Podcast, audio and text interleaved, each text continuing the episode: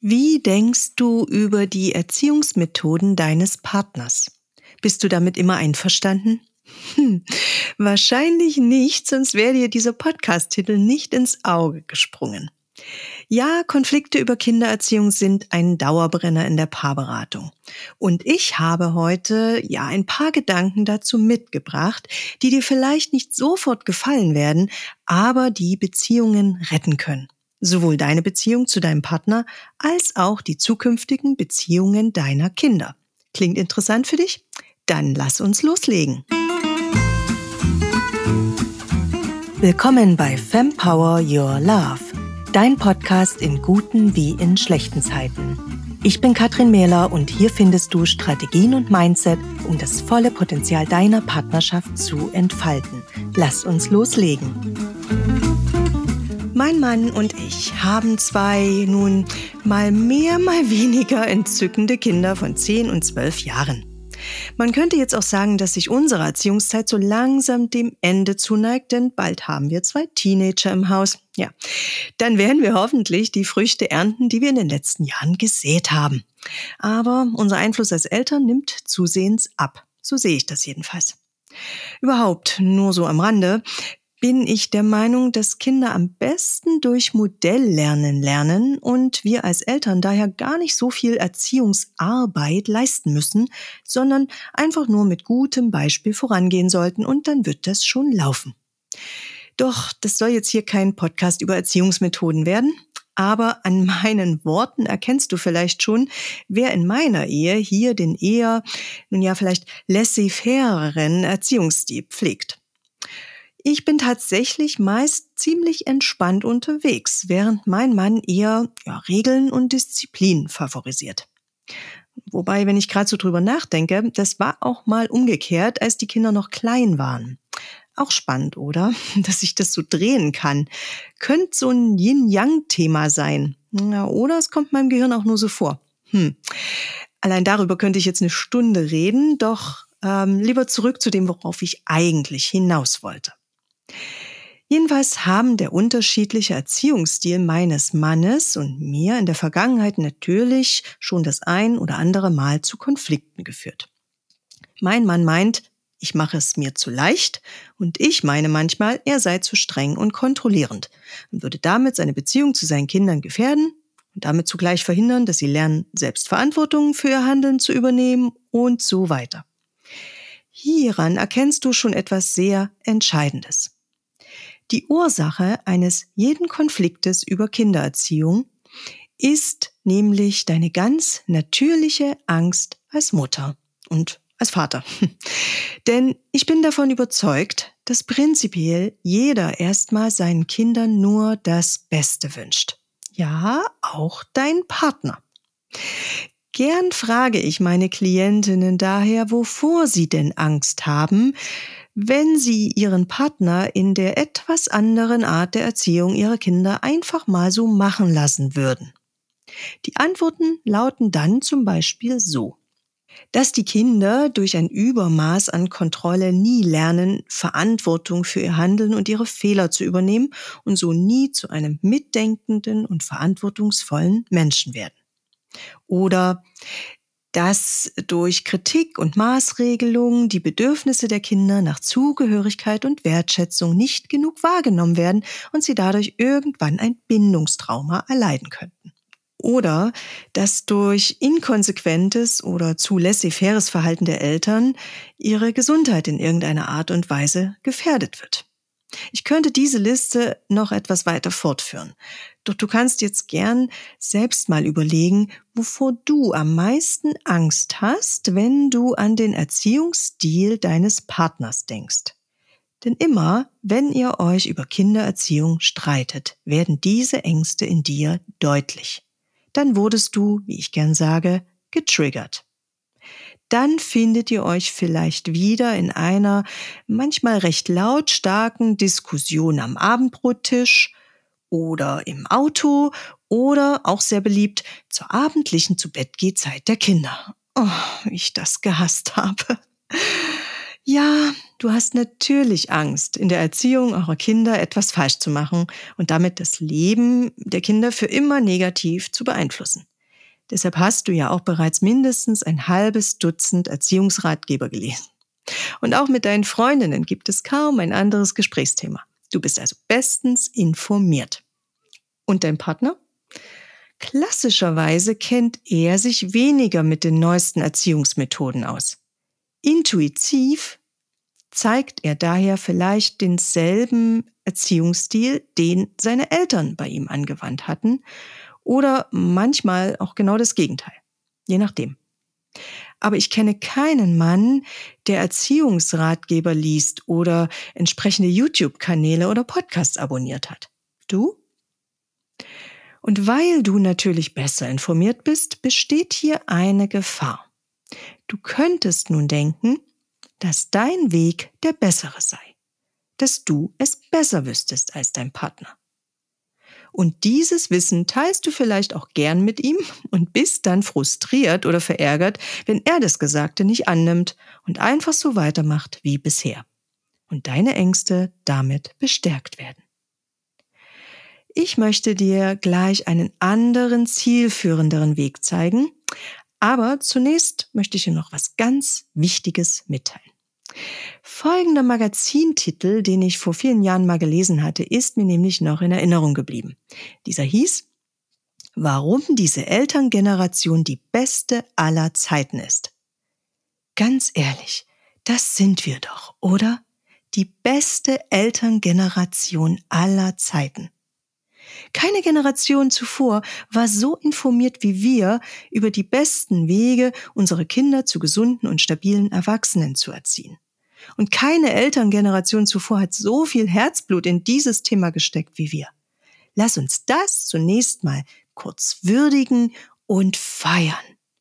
Wir machen als Mütter einen verdammt guten Job. Ja, ich weiß, wir sind nicht perfekt. Und ja, Manchmal stehen wir mit dem Muttersein auch auf Kriegsfuß. Dennoch, wir tun hier tagtäglich unser Bestes. Fakt. Und wenn das nächste Mal deine Ängste, etwas falsch zu machen oder als Eltern nicht zu genügen, wieder zu laut werden, bedenke bitte Folgendes. Unser Job als Mutter ist es nicht, die perfekte Welt für unsere Kinder zu erschaffen. Unser Job ist es, ihnen beizubringen, wie sie am besten mit einer unperfekten Welt umgehen können. Ich sage das normal. Unsere Aufgabe sollte also nicht die Schaffung von perfekten Bedingungen für unsere Kinder sein, sondern das Lehren oder noch besser das Vorleben eines gesunden Umgangs mit schwierigen Situationen und mit komplizierten Menschen. Denn diese, sind wir mal ehrlich, lassen sich im Leben nun mal nicht vermeiden. Bereite dein Kind daher am besten darauf vor, dass Menschen sich nicht immer korrekt und fein benehmen. Bereite dein Kind auch darauf vor, dass es im Leben sicher auch mal Verletzungen erfährt, Schmerz erlebt und negative Gefühle fühlt. Unser Job ist es nicht, unsere Kinder von negativen Gefühlen zu bewahren, sondern sie dabei zu unterstützen, einen gesunden Umgang damit zu finden. Du tust deinem Kind daher keinen Gefallen, wenn du alles perfekt machen möchtest. Denn so kann es ja nie lernen, wie es mit Problemen umgehen soll, oder?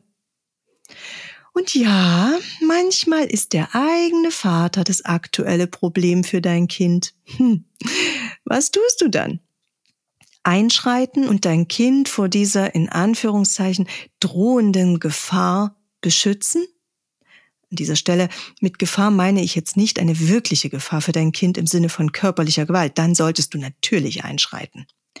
Nein, ich rede eher von den gefürchteten emotionalen Wunden, die Eltern ihren Kindern zufügen könnten. Hier glaube ich tatsächlich, dass es eigentlich unvermeidbar ist, dass ein Kind im Laufe seines Lebens emotionale Verletzungen erfährt. Wenn nicht von seinen Eltern, was auch schon äh, unwahrscheinlich ist, dann aber von seinen Geschwistern vielleicht oder anderen Familienmitgliedern oder auch von Lehrern und anderen Bezugspersonen.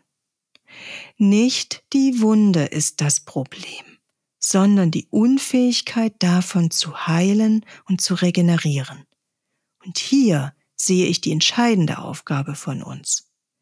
Wir können unsere Kinder nicht vor Unheil bewahren und sollten es vielleicht auch gar nicht. Aber wir können ihnen beibringen, wie sie damit am besten umgehen können und sie so ohne dauerhaften Schaden irgendwann in diese Welt hinaus entlassen. Man könnte es auch so formulieren. Bringe deinen Kindern bei, wie sie einen gesunden Umgang mit den Idioten dieser Welt finden. Und ja, manchmal ist der Idiot auch dein Partner. Shit happens. Was kannst du nun tun, wenn dein Partner sich mal wieder euren Kindern gegenüber deiner Meinung nach nicht korrekt verhält?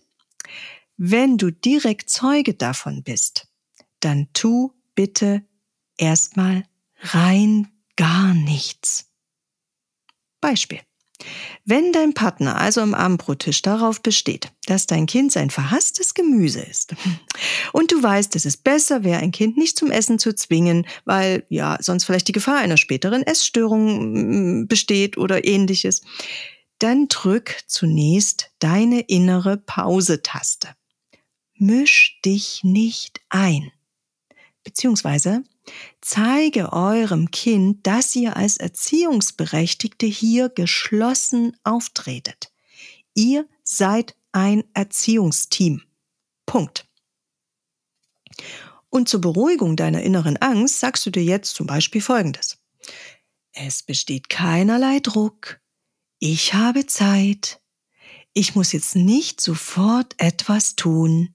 Ich habe noch ganz viel Gelegenheit, mein Kind dabei zu unterstützen, einen guten Start in diese Welt zu erhalten.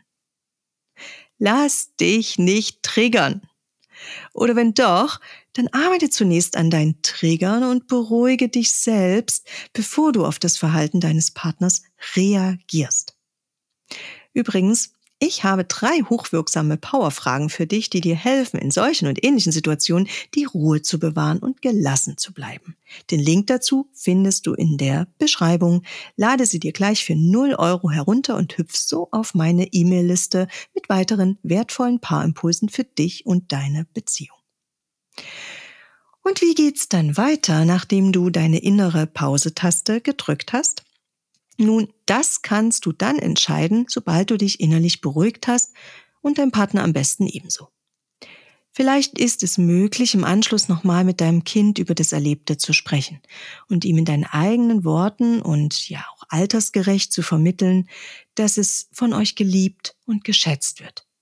Aber dass sein Verhalten nicht korrekt war. So oder so ähnlich. Die Grundbotschaft lautet immer, wir lieben dich so, wie du bist. Bedingungslos. Und vielleicht möchtest du das Thema später auch nochmal in Ruhe mit deinem Partner nachbesprechen. Dräng ihm dann aber nicht dein Wissen und deine Meinung auf. Das geht nämlich in der Regel nach hinten los, denn es löst automatisch einen inneren Widerstand in deinem Partner aus.